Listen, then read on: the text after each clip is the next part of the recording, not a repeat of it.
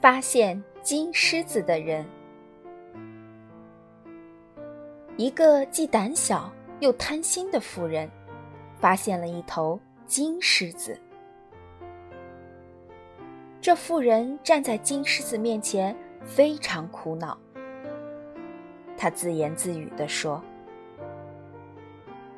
上帝，这是在考验我吗？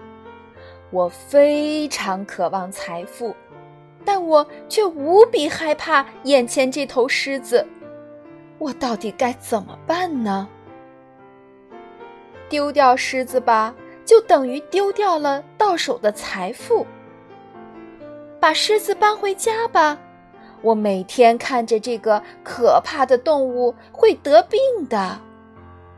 唉，上帝为什么要这样考验我呢？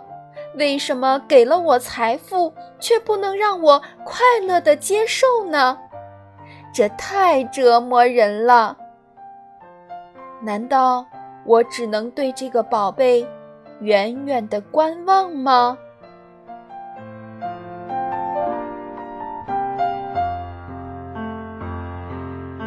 这个故事告诉我们，有的人总是患得患失，所以。活得很累。